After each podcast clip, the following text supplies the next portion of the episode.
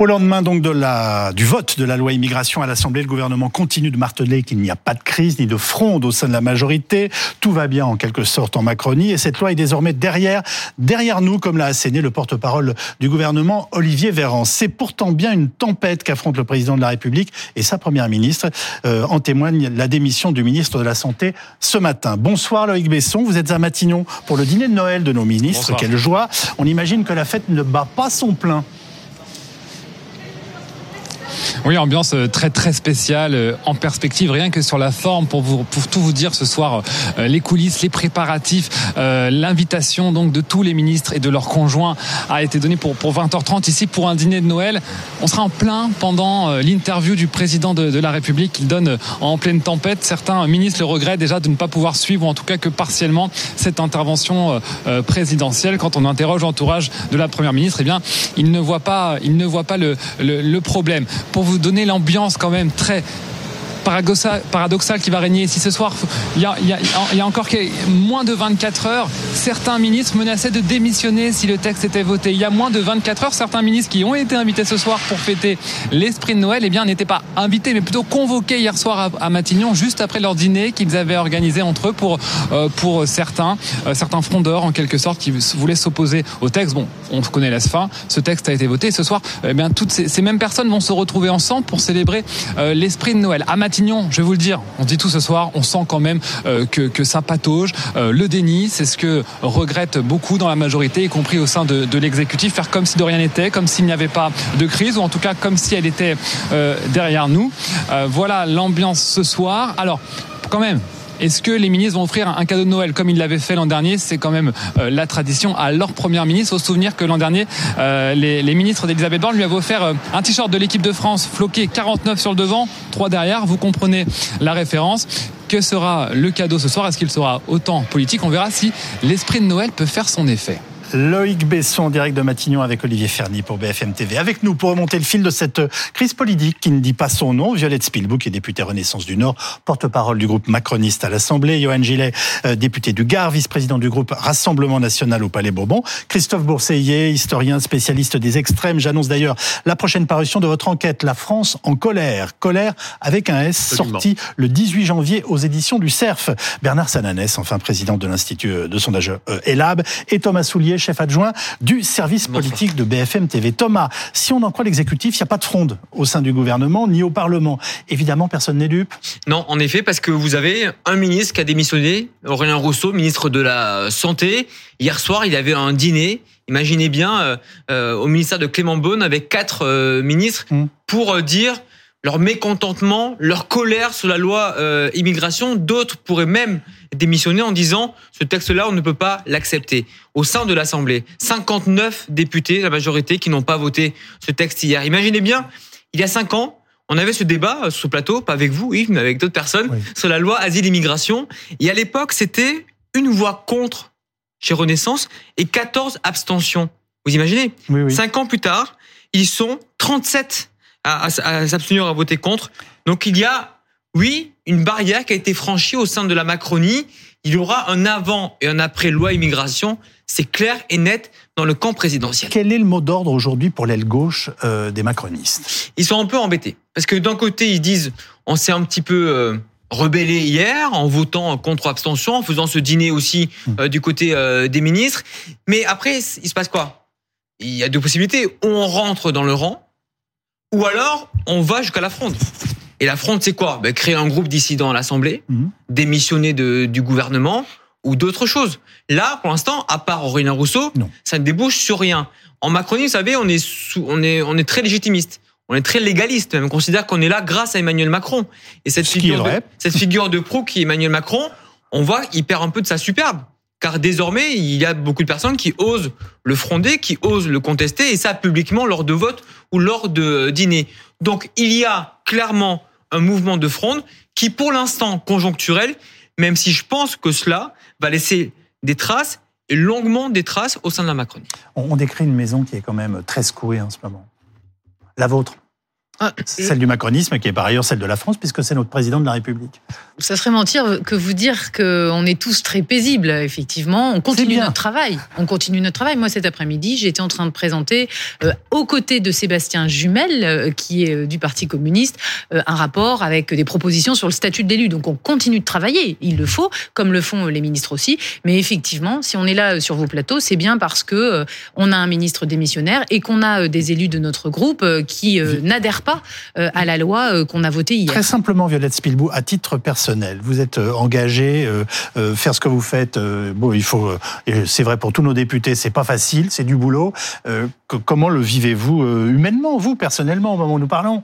Alors, je me suis posé des questions hier parce qu'on reçoit beaucoup de pressions. On a ah des, pressions médiatiques, mais des pressions politiques et des partis politiques aujourd'hui, hier et aujourd'hui encore plus. Dans ma ville, à Lille, je reçois des menaces sur les réseaux sociaux. Mon visage est affiché. Il y a une manifestation de la Ligue des droits de l'homme qui dénonce les politiques qui serviraient de marchepied à l'extrême droite. Et donc, cette pression, effectivement, on la ressent. Et parfois, ça pourrait ébranler mes convictions. Mais quand je re-regarde ce texte, quand euh, euh, je travaille et je me rappelle tous les échanges depuis un an que j'ai sur ce texte immigration avec Olivier Dussopt et avec Gérald Darmanin, je suis droit dans mes bottes. On a un texte qui est plébiscité par les Français. Les Français, ils veulent qu'on régule l'immigration irrégulière, qu'on puisse expulser des délinquants, qu'on fait euh, des viols, des féminicides, qui aujourd'hui ne peuvent pas être expulsés à cause d'excuses qui ne sont pas dans la loi. Et on a aussi ce volet régularisation qu'on a réussi à maintenir. Et moi, très régulièrement je soutiens des dossiers à la préfecture de personnes qu'il faut aider à être régularisées. Vous me dites ce Donc je suis à l'aise. Je suis secoué. Il faut, mais voilà, il ne faut euh, pas céder. Il y a aussi une propagande du Rassemblement national qui crie victoire, qui donnerait l'impression que ce sont leurs idées qui ont triomphé. Moi, je dis c'est le texte du gouvernement qui a été amendé, modifié avec les républicains dans un accord partenarial. Et donc, ne cédons pas à toute intoxication euh, des partis politiques. On peut imaginer que la deuxième partie de votre intervention est un doux euphémisme, mais on va y revenir. C'est ce qui fait l'objet de, de, ce débat ce soir. Bernard Sananès, vous avez interrogé un panel de Français sur ce qu'ils pensent de la situation politique et leur constat est vraiment sans équivoque. Oui, nous avons fait euh, cette enquête euh, depuis ce matin, donc mmh. après le vote, une fois que les Français avaient pris connaissance de ce qui s'était passé dans la longue nuit d'hier soir la longue soirée. Mmh. Et effectivement, le, le, jugement est clair pour eux. Euh, il y a une crise politique. Cette crise politique est majeure. Ils le considèrent, deux tiers, deux tiers des Français considèrent que le camp macroniste est fracturé. Mais ce qui est très étonnant, quand on regarde les chiffres, on voit qu'il y a une fracture politique. Thomas l'a décrite, un ministre qui a démissionné, des parlementaires qui se sont abstenus ou qui ont voté contre. Mais le socle électoral du macronisme, lui, n'est pas mal à l'aise avec ce texte. Il en approuve les principales mesures, 75-80%. Et cet électorat macroniste, qui a évolué aussi depuis euh, le début du premier quinquennat euh, d'Emmanuel Macron, il s'est lui aussi droitisé. Ça, c'est le premier point. Le deuxième euh, événement dans, ce, dans cette enquête, c'est l'approbation de ce texte de loi. Nous avions rappelé aux personnes que nous interrogions toutes les mesures, enfin la plupart des mesures pas possible de tout rappeler, qui euh, finalement avait été adopté, eh bien 7 Français sur 10 sont satisfaits que cette loi ait été votée. C'est énorme. 7 Français sur 10, c'est effectivement énorme. C'est d'autant plus énorme que ça vient d'un texte qui est proposé par le gouvernement. Je ne vais pas faire le parallèle avec ce qui s'est passé pour les retraites. Vous vous en souvenez, sur les retraites, on avait exactement l'inverse en proportion. Mais ils estiment que c'est bien le RN devant la droite et la majorité qui l'ont inspiré. Oui, alors c'est ça le, le paradoxe, c'est que le texte est approuvé, les mesures sont approuvées. On considère même, et c'est très rare, que ce texte pourrait bien être efficace pour reprendre en main la politique migratoire. Et donc là, on se dit, eh bien, ça va profiter à l'exécutif, à Emmanuel Macron. Eh bien, pas du tout. On considère que ça profite, la séquence, comme on dit politique, mmh. profite d'abord à Marine Le Pen et au, Rassemblement national. Et puis, deuxièmement, on considère que l'inspiration de ce texte voilà. est d'abord, et là-dessus on peut dire que sur la stricte analyse, on va dire, de politique et de communication, je ne juge pas sur le fond, ce n'est pas mmh. mon rôle, mais en tout cas on peut dire que Marine Le Pen a réussi son coup politique hier, effectivement, l'attribution de la paternité de ce texte est plutôt faite à concéder à Marine Le Pen qu'à Emmanuel Macron. Le dernier chiffre qui m'a quand même énormément marqué, seuls 17% pensent que le texte est trop dur. Nous sommes bien d'accord Oui, effectivement, on a euh, une première réponse qui est 4 euh, Français sur 10 qui disent que c'est équilibré. Alors c'est notamment le cas chez les électeurs macronistes. Hein. Ça montre bien encore une fois qu'il n'y a pas d'état d'âme dans cette euh, socle électorale du président. Et il y en a 37% qui considèrent même que ce texte ne va pas assez loin. 43 plus 37, 80%. Donc effectivement, ça confirme ce que l'on a mesuré à plusieurs reprises. On en a souvent parlé Yves, c'est le fait qu'il y a cette demande de fermeté, il y a cette demande de reprise du contrôle de la politique migratoire et que là-dessus, l'opinion a beaucoup évolué. Une remarque rapide, ce qui est frappant dans le sondage de Bernard, c'est ce décalage abyssal bah oui. entre l'opinion publique et les débats que l'on a sur ce plateau ou dans l'hémicycle de l'Assemblée. Il y a une demande assez claire et nette euh, de fermeté. Vous parliez, vous tracez un parallèle avec la réforme des retraites. On vit la réforme des retraites à front renversé. C'est-à-dire que euh, à l'époque, souvenez-vous, l'exécutif, dont vous, Madame la députée, vous avez beau expliquer pendant des mois que la réforme était juste, euh, humaine, etc. Plus vous expliquez ça, plus les Français vous disaient on ne veut pas cette loi, elle n'est pas bonne. Là, plus les oppositions disaient c'est trop dur, etc., plus les Français plébiscitent euh, la loi. Il y a un vrai paradoxe là qui est très frappant. Et je rajoute une chose sur les Français satisfaits que la loi ait été votée, 62% des on va dire sympathisants PS, militants, voilà, disent que oui, ils sont satisfaits. 51% de l'électorat de gauche dit qu'ils sont satisfaits. Donc ce décalage-là entre ce qu'on entend de la part des, des, élus NUPES et l'opinion publique de gauche est quand même, euh, franchement, ce soir, euh, très, très frappant. Yoann Gillet, euh, les charges des ministres sont plus violentes les unes que les autres contre Marine Le Pen et votre parti, accusé d'escroquerie intellectuelle. Hein. au chapitre de la vérité d'une habileté incontestable, ce serait peut-être bien d'assumer un coup politique, puisque c'est aussi un coup politique, en changeant brusquement d'avis sur ce texte que vous avez voté. C'était mais... pas initialement votre propos. Ah non, mais nous avons été très clairs depuis le début. Le texte initial, nous ne pouvions pas le voter. Mais la vérité, c'est que nous avons réussi à influer et à imposer un certain nombre de sujets dans ce texte. C'est une réalité que personne ne peut euh, contester. Et euh, les chiffres du sondage que vous venez de citer ne me choquent pas et me paraissent tout à fait logiques. Quand on est au contact des Français, quand on échange avec eux, eh bien, l'on voit très bien qu'effectivement, ils souhaitent plus de fermeté en matière d'immigration, qu'effectivement, ils pensent que depuis des années, des décennies même, le laxisme a envahi la société et que nos dirigeants n'ont jamais rien fait pour rétablir les choses, rétablir l'ordre en France. Et donc, moi, ça ne me surprend pas. Donc, ce texte qui a été approuvé, euh, nous l'avons approuvé parce que nous avons réussi à imposer un certain nombre de mesures dedans, ni plus ni moins on dit aussi que ce texte est pas suffisant et qu'il faudra aller beaucoup plus loin. Mais en tout cas, c'est une première étape dont on se félicite et que les Français attendaient. Moi, rien ne me surprend dans les chiffres que vous venez de me donner. Christophe Bourseiller, le, Rassemblement national a-t-il réussi son coup hier ou il est encore trop tôt pour le dire et mesurer en fait les conséquences de cette crise? Parce qu'on est quand même dans une crise politique. Oui, hein. oui, le, Rassemblement national a joué un très joli coup hier, on pourrait dire, euh, un, coup double, un coup complexe, puisque en fait, si vous regardez bien, on peut pas dire que cette, euh, ce projet de loi, cette loi, euh, soit véritable euh, la totalité rassemble la totalité du programme du RN. En réalité, le RN est allé au milieu du guet en, prouvant par là même qu'il avait la capacité de lisser son discours, en prouvant également qu'il était sur des positions qui étaient finalement, de son point de vue, pas plus radicales que celles des LR.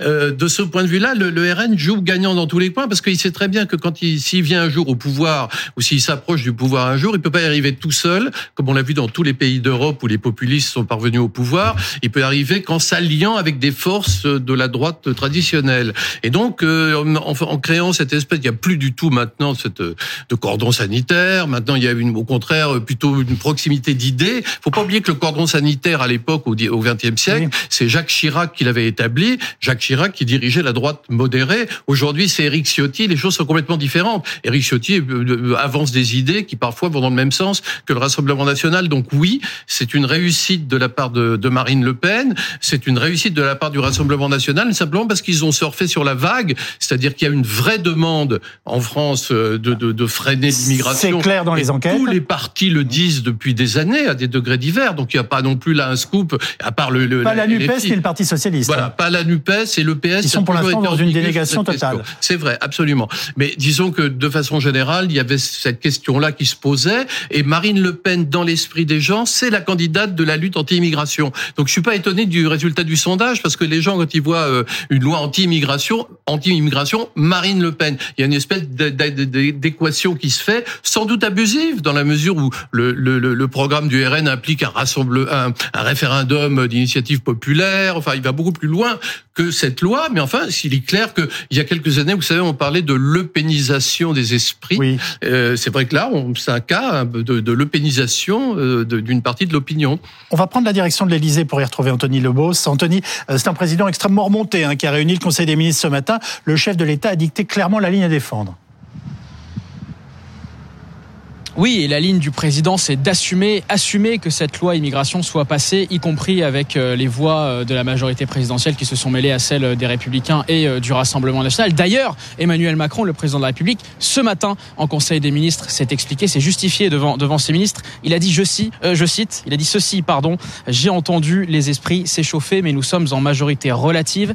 Il y a des choses que je n'aime pas moi-même dans cette loi, mais ce n'est pas un texte qui nous déshonore. Fin de citation. Voilà pour les mots d'Emmanuel Macron. Certes, cette loi, euh, c'est euh, une victoire parlementaire pour euh, Emmanuel Macron, mais est-ce pour autant une victoire politique. Il la voulait coûte que coûte euh, avant euh, la fin de l'année, mais au prix d'une démission euh, d'un de ses ministres, le ministre de la Santé Aurélien Rousseau, au prix aussi d'une division au sein de sa majorité présidentielle avec l'aile gauche frondeuse qui n'a pas voté cette loi. Réponse d'Emmanuel Macron aussi à ces divisions, fractures en Conseil des ministres devant ses ministres. Je cite, il répondait notamment à, à des ministres qui souhaitaient quitter le gouvernement si cette loi passait. Le président a dit ceci, ceux qui doutent et n'ont jamais vraiment mené de combat n'ont pas de leçons à donner. Voilà pour les mots du, du président à remonter. Et puis un début aussi d'exercice de, de calinothérapie auquel on a assisté lors du point presse euh, du porte-parole du gouvernement, Olivier Véran, qui a rappelé qu'en début d'année prochaine 2024, il y aurait des textes, des projets législatifs qui auraient un penchant davantage à gauche, citant notamment la formation professionnelle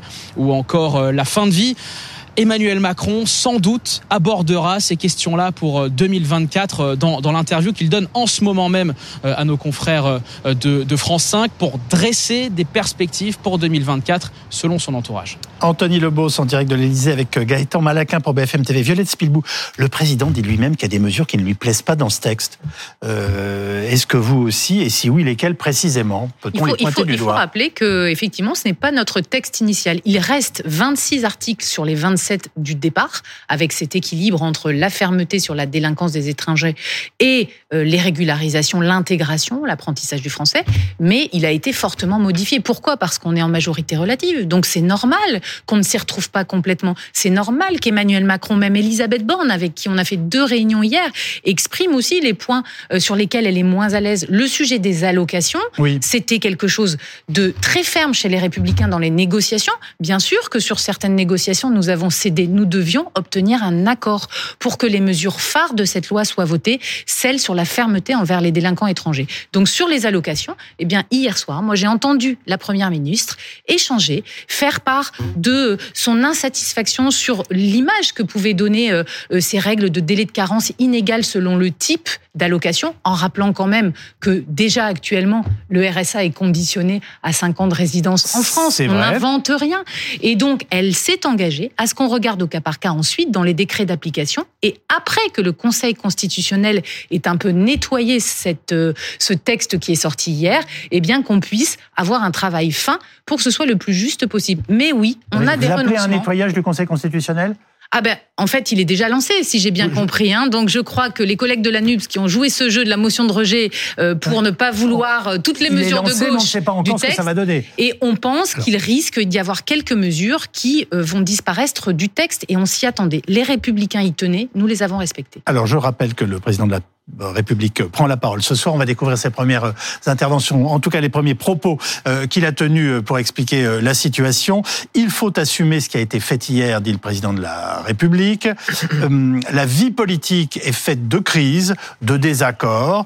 Euh, bon, je vais vous dire là pour l'instant, on est dans des propos plutôt euh, consensuels qui posent pas de problème. Ça vous fait rire Pourquoi? Parce que vous pensez qu'il subit la situation? Non, parce que pour l'instant, il n'y a pas beaucoup de fonds, mais espérons euh, qu'il développe un peu plus. Il, non, mais il reconnaît qu'il y a une crise. Oui, mais oui. Euh, non, non, mais c'est pas tout, c'est pas rien. On ne peut que la reconnaître. La crise elle est là, et d'ailleurs elle n'est pas nouvelle. Euh, dans la majorité présidentielle, la crise en réalité a commencé il y a plusieurs mois, et puis dans nos institutions en général, la crise est persistante. C'est aussi pour ça nous que nous euh, disons clairement que un, une dissolution de l'Assemblée nationale pourrait être une solution de redonner la parole au peuple pour rétablir un certain équilibre euh, au sein de l'Assemblée nationale. Ça pourrait être utile. Vous avez sondé les Français récemment sur les idées de, de dissolution oui. Euh, Qu'est-ce qu'ils vous disent 7 Français sur 10 sont à peu près favorables à l'idée de dissolution. 7 Français un petit sur peu 10 moins, un petit peu moins, Yves de mémoire. Oui, j'avais dans l'idée plutôt peu, aux alentours de 60. 65. Voilà. Euh, et l'idée d'un référendum sur l'immigration est également est également approuvée. Mais on voit bien, et c'est une, une surprise de, de l'enquête de ce soir, euh, finalement, on voulait poser la question est-ce que le spectacle politique, vous savez, on a entendu beaucoup de critiques hein, sur le côté euh, le spectacle politique, c'est navrant, etc. Les Français ne sont pas très sévères là-dessus. Ils considèrent, pour un Français sur deux, euh, que c'est le fruit de, de l'absence de majorité absolue, dans le fait qu'il y ait une majorité relative, et que c'est le jeu normal de la vie parlementaire. Un sur deux également considère que le spectacle politique n'est pas n'est pas à la hauteur. Mais on voit bien quand même que on s'installe dans cette idée qu'il n'y a pas de majorité absolue. Il faut rappeler que l'opinion, depuis les élections législatives de 2022, n'a jamais renié son choix. Régulièrement, nous posons la question et 7 Français sur 10 disent que la majorité relative, c'est une bonne chose parce que même les électeurs qui n'ont pas voté pour Emmanuel Macron considèrent que ça l'oblige à composer. Hier, il a fait plus que composer, il a dû concéder et concéder notamment aux demandes des républicains. Mais la majorité relative, les Français l'apprécient. Il y a une sorte de l'ostorisation de la politique, c'est-à-dire que on regarde ça parfois comme un spectacle ou comme une série sur euh, sur Netflix. Pas sûr que ça euh, grandisse la vie politique. Non. Le sondage, euh, c'est euh, c'est le moins qu'on puisse dire. Mais sauf que s'il y a une dissolution, ce sera pas une majorité relative, ce sera une majorité ultra relative. Ce sera ingouvernable. Les Français disent on veut une dissolution demain, selon les projections des études de sondage, c'est pas moi qui, qui le dis, ça profitera au RN, mais qui n'aura pas de majorité absolue. Et donc tout le reste, tout le monde baisse. Et surtout, la Macronie. Donc, c'est une assemblée ingouvernable. Or, ça sera peut-être marrant à regarder, comme on regarde euh, les ch'tis à Marseille, je ne sais pas quoi. Mais en revanche, euh, pour une démocratie, pour la République, pas sûr que ce soit vraiment très marrant. la préférence nationale pour les aides sociales, c'est la mesure qui semble hériter le plus à gauche, hein. euh, y compris l'aile gauche de la majorité. Là encore, c'est un non-sujet pour le gouvernement puisque ça existait déjà. Oui, il considère que ça existe euh, déjà, que cette préférence nationale est déjà inscrite et vous expliquez notamment pour le RSA et qu'il faut justifier 5 ans de résidence euh, pour euh, l'obtenir. Ce qui est quand même assez aujourd'hui paradoxal, voire un petit peu hypocrite, c'est que l'exécutif et la majorité disent vous allez voir, il y a plein de mesures qui vont être retoquées dans un mois. Euh, mais ces cas-là, il ne fallait pas les mettre. C'est vrai que c'est une drôle de façon de présenter les choses. On se bat pour faire voter un texte en sachant que des mesures vont être retoquées dans un mois. Alors, on sait que la Macronie mm. espère vraiment que ces mesures-là, les plus dures, soit éjecté du texte pour dire dans un mois, vous voyez, le texte est, revenu, est redevenu un petit peu plus centriste, un peu plus humain, un peu plus euh, normal. Mais attention, parce que si dans un mois les mesures ne sont pas retoquées, on restera sur la même, euh, le même degré de texte. Vous, avez, raison, vous avez raison, mais en fait, euh, c'est plus dans la négociation avec les LR. Quand on a un partenaire et qu'on doit obtenir un, compromis, chacun au début campe sur ses positions. Et moi, je vais vous le dire, j'ai entendu Florent Boudier, le rapporteur général du texte, Sacha Houillet, qui était aussi dans euh, les commissions de négociation euh, qui disait nous avons expliqué aux républicains les différents points, notamment sur le droit du sol, sur la déchéance de nationalité pour les homicides volontaires qui risquaient euh, de sauter avec l'examen du Conseil constitutionnel. Ils ont exprimé le fait qu'ils y tenaient absolument, qu'ils ne voulaient absolument pas céder sur ce point. Et finalement, on peut le comprendre parce que le 7 décembre, à l'Assemblée nationale, ils ont proposé une loi de réforme de la Constitution sur l'immigration. Oui. Et donc, c'est le point qui leur tient le plus à cœur politiquement. Donc pour eux, finalement, de maintenir ça et de peut-être montrer que certains points euh, ne passent pas euh, le filtre de la Constitution, ça va renforcer leur euh, récit politique. Donc qu'ils aient tenu et que nous ayons cédé là-dessus en leur disant, bah, voyez, vous voyez les risques, ça me semble aussi tout à fait acceptable dans une négociation. Nous, ce qui était important, si vous voulez, c'est de maintenir les fondamentaux. Et les fondamentaux, c'était la régularisation pour des travailleurs dans les métiers en tension, c'était l'humanité du traitement de ces dossiers dans les préfectures, et ça, moi, pour le vivre à Lille régulièrement dans le Nord, je sais qu'on continuera de le faire, et c'était l'expulsion des délinquants étrangers et le retrait des titres de séjour pour radicalisation.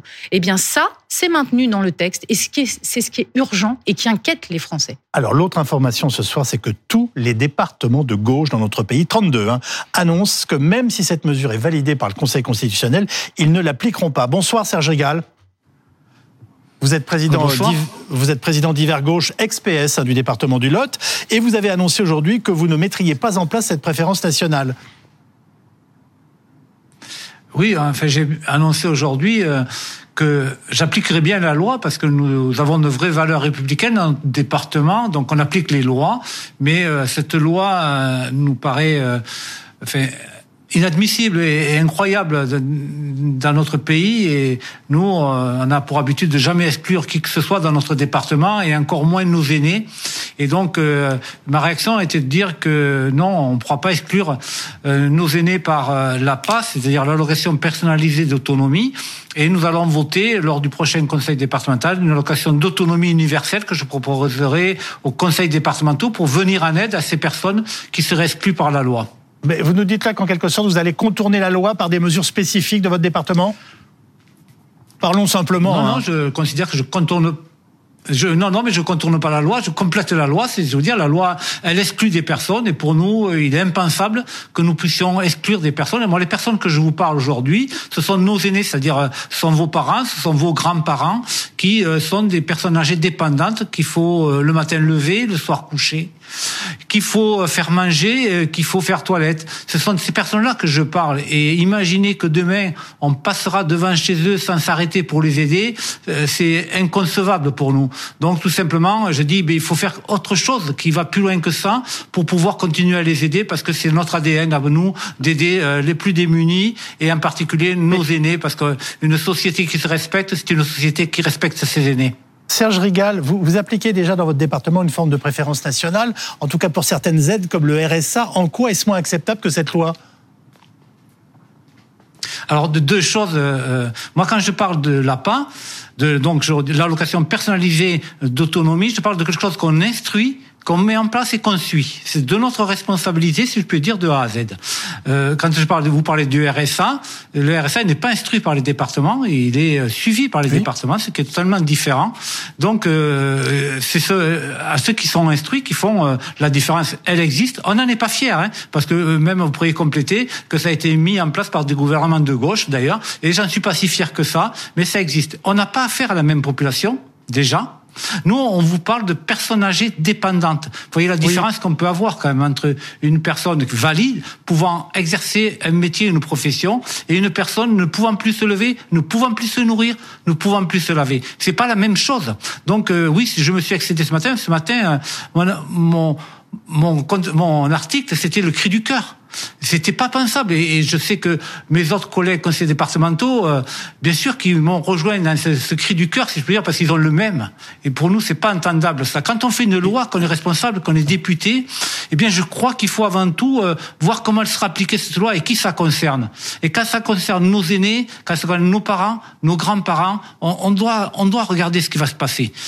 Et donc, je pourrais vous donner des exemples de, de choses qui pourraient être dramatiques dans l'application de cette loi. Johan Gillet, qui est avec nous, voulait vous interpeller? Oui, Monsieur le Président, je voudrais pas qu'on rentre dans la caricature parce oh, que euh, la priorité nationale qui est euh, prévue dans le texte de loi qui a été voté hier ne va pas mettre à l'écart les seniors de votre département. en cela qu'il y a des critères de, du nombre d'années de présence sur le territoire national pour pouvoir prétendre à des aides sociales.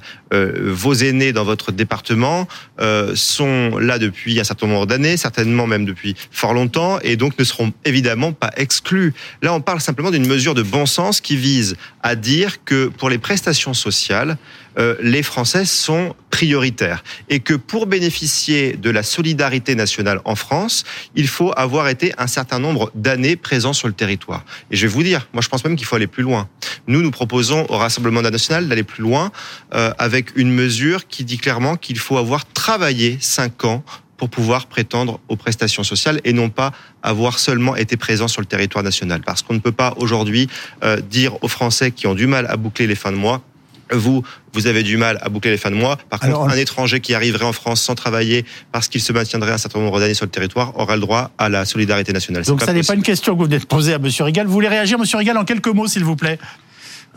Ah oui, je, je pourrais agir par un exemple bien concret euh, et je partage pas du tout sa vie. Alors bien sûr qu'il est bien clair que je ne parle pas d'une majorité de nos personnes âgées et certainement d'une minorité. Mais si je parle que d'une personne, ça suffit pour dire que la loi n'est pas bonne. Donc si je prends un exemple qui nous concerne beaucoup dans le Sud-Ouest, nous avons beaucoup de, de, de, familles anglaises qui sont venues euh, dans le département et dans les départements voisins, qui sont ici installées, qui sont euh, ce qu'on pourrait dire de bons citoyens pour ceux qui ont voté cette loi, ceux, des gens qui travaillent, qui payent des impôts.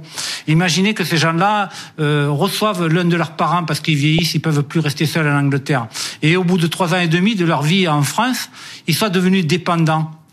Et quand on passera devant chez eux, on s'arrêtera pas parce qu'ils n'ont pas les 5 ans. Enfin, c'est pas entendable pour des gens comme nous, euh, qui sommes dans l'humain, qui avons un sens de la solidarité. Cela, ils seraient exclus. Non, non. Nous, on s'arrêtera, on les aidera parce que on considérera que on doit les aider. On doit les aider parce que ça, ça fait partie de notre sens de la solidarité. C'est les ADN des départements et du département du Lot. Serge Donc, oui, vous, vous avez raison. Ça concernera, oui. Non, non, pardonnez-moi. Ça concernera qu'une minorité de personnes. Serge Régal, président donc du département du Lot, en direct de Cahors. Christophe Bourseiller, est-ce qu'on assiste oui. au début d'une révolte, euh, je sais pas, des, Alors, des cette élus fronde est intéressante Des élus. Cette fronde est intéressante parce que tous les, tous, tous les observateurs se disent qu'est-ce qui se passerait si d'aventure euh, le RN parvenait au pouvoir et, le, le, le, RN, s'il voulait mettre en place euh, sa, ses, ses, lois ou sa politique, mmh. risquerait de se heurter à de très fortes résistances locales et régionales de la part d'élus, de la part de ce qu'on pourrait appeler l'État profond, de la part de, de, de mairie, de la, et, et, ça c'est quelque chose qui est très intéressant parce qu'en fait vous apercevez qu'il y a un, un, écart entre le discours des partis populistes avant leur venue au pouvoir et quand ils sont au pouvoir, comme on l'a vu en Italie par exemple avec oui. Giorgia Meloni, ben, il y a un principe de réalité qui fait que on peut pas appliquer tout ce qu'on avait dit. C'est très joli d'être dans une position tribunicienne parce qu'on peut dire des choses mmh. extraordinaires qui, qui, plaisent à vos à vos ouailles, mais quand on est dans le dans le tout à coup dans le dur, à ce moment-là les choses sont beaucoup plus complexes et je crois que cette fronde pour moi c'est un indice, c'est que c'est l'indice d'un danger de fracture nationale très forte. Et le, ce thème de l'immigration, c'est un prétexte. Et il y a une, un risque assez fort euh, si le RN parvenait au pouvoir. Moi, je ne juge pas, mais c'est ainsi. Et il y a un risque assez fort de fracture de la part de toute une France de gauche qui pourrait bien se dresser euh, et entrer en fronde, si je puis dire. Ça vous inquiète ce début de fronde des, des élus de gauche? Bah, moi, je, je respecte euh, Monsieur le Président du département. On sent qu'il est très préoccupé par ses administrés, mais je crois qu'il se trompe. Euh, je crois il n'est pas que... tout seul, ils sont 32 ce soir. 32. Oui, mais les, les, élus de gauche, les grands élus de gauche, les élus dans nos villes aujourd'hui euh, qui font euh, des pancartes pour insulter euh, les élus qui ont voté pour cette loi immigration, ils étaient où quand ils ont laissé la NUPES faire une motion de rejet qui nous a empêché à l'Assemblée nationale que leurs propres élus oui. de la gauche puissent porter des amendements qui auraient protéger euh, certains, certaines personnes issues de l'immigration. Quand on a des négociations aujourd'hui avec les LR, on est plus en position de faiblesse que si nous avions été à l'Assemblée nationale bah. avec des amendements de la gauche que peut-être moi j'aurais voté pour, par exemple, quelques personnes ils, âgées dépendantes. Ils sont irresponsables, auraient, euh, mais Moi, je trouve qu'ils sont surtout responsables de la situation, euh, responsables de la droitisation de ce texte, du fait qu'il y a certains articles sur lesquels nous ne sommes pas forcément à, à l'aise et que nous avons dû accepter. Et donc, moi, je trouve que c'est assez grave aujourd'hui de retourner la situation. Quand je suis arrivée ici euh, euh, sur votre plateau, il y avait une illumination de Noël de la ville de Paris qui avait été transformée pour protester contre cette loi immigration. Mais il est trop tard. Ils sont maintenant, ils vont faire des manifs dans la rue pour nous insulter. Ils vont faire des tracts qu'ils diffusent sur les réseaux sociaux avec nos visages euh, en nous menaçant. Et c'était à l'Assemblée nationale qu'il fallait mener une discussion politique et porter les valeurs sur lesquelles ils nous font la morale aujourd'hui. Donc moi, je trouve ça inacceptable. Alors à propos d'articles sur lesquels vous n'êtes pas d'accord, on va voir les propos qui viennent d'être tenus par le président de la République il y a quelques instants. Il y a des choses qui ne font pas, qui ne me font pas sauter au plafond. La caution demandée aux étudiants étrangers n'est pas une bonne idée. Oui, et il donne des exemples, euh, parce que ce matin, quand il disait en Conseil des ministres, tout ne me plaît pas dans cette loi, il donne maintenant des exemples. La caution, c'est important.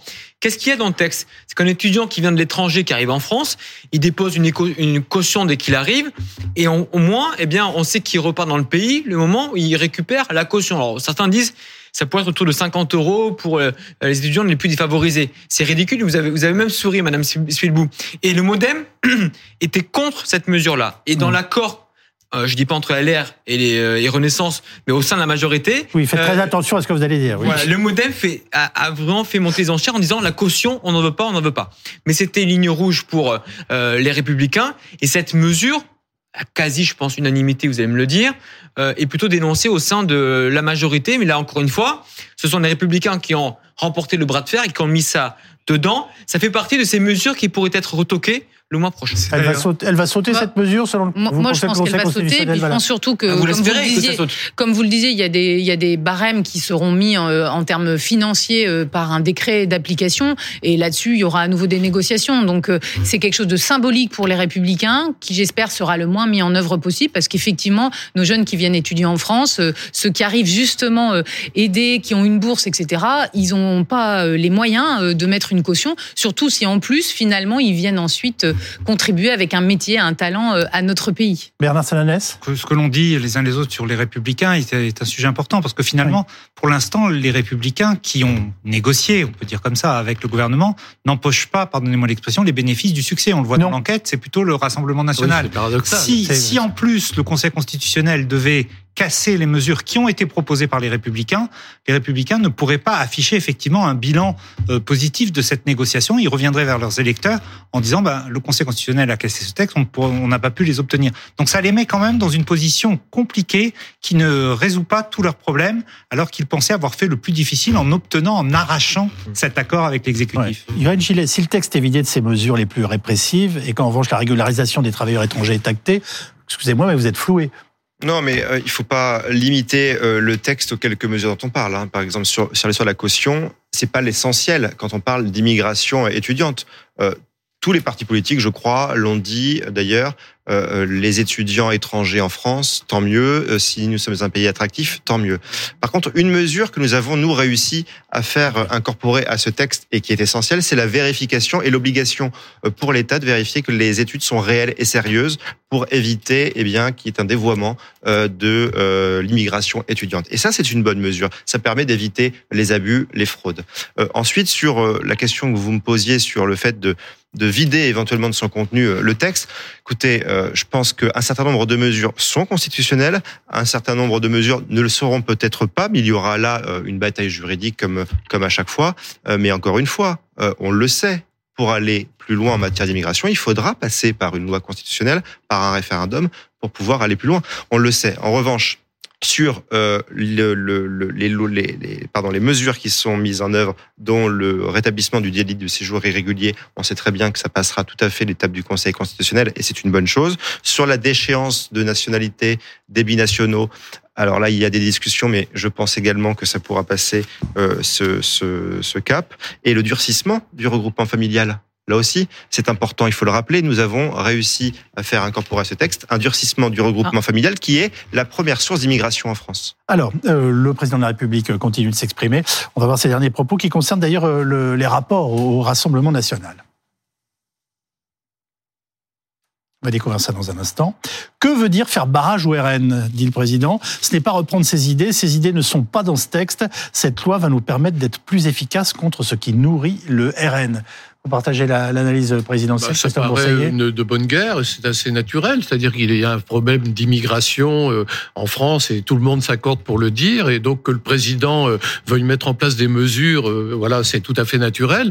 Que le RN fasse de l'immigration son cheval de bataille, c'est une autre chose. Mais que dès qu'on on fait une loi mm. sur l'immigration, on dit c'est la loi du RN, évidemment, c'est plus compliqué. Donc je peux comprendre ce que le président essaie de détricoter, puisque il s'est fait avoir dans la mesure où c'est vrai que un certain nombre des mesures relèvent, d'ailleurs, ce que disait Marine Le Pen en triomphant hier à l'Assemblée, euh, relève de ce qu'elle appelle la préférence nationale. Donc, euh, indéniablement, euh, il y a une partie du programme du RN qui se trouve validée aujourd'hui par l'exécutif. Est-ce que cette dénégation présidentielle ne justifie pas justement les questions qu'on se pose sur, sur les rapports avec le, RN, en tout cas, moi, je crois dans l'inspiration des idées? Je crois que d'abord, personne n'est propriétaire de mesures qui seraient fermes sur l'immigration, comme sur la laïcité, comme sur les lois de la République.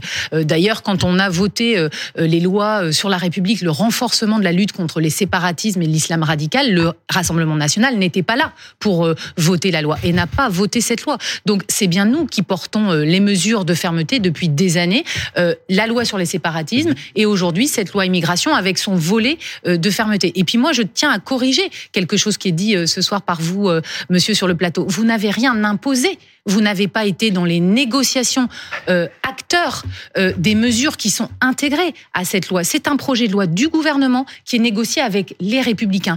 Les amendements du Rassemblement national n'ont pas été intégrés. Il n'y a pas eu de quelques mesure que ce soit qui a été imposée dans le texte comme une réussite que vous racontez aujourd'hui calmement sur ce plateau. Moi, calmement, je vous dis, vous n'avez rien imposé. C'est bien une négociation républicain En une phrase, s'il vous plaît, parce qu'on va devoir découvrir les, nouveaux propos du président de la République. Euh, très facilement. En commission des lois de l'Assemblée nationale, nos amendements avaient été rejetés par la NUPES, par la majorité présidentielle, par les Républicains en CMP, dans cette CMP parallèle, les négociations entre les LR et le gouvernement, les républicains en base de négociation ont repris nos amendements et non pas les leurs. voyez Donc effectivement, ce sont nos amendements qui ont servi de négociation pour les républicains et la plupart des mesures qui ont été intégrées l'ont été intégrées sur la base de nos amendements.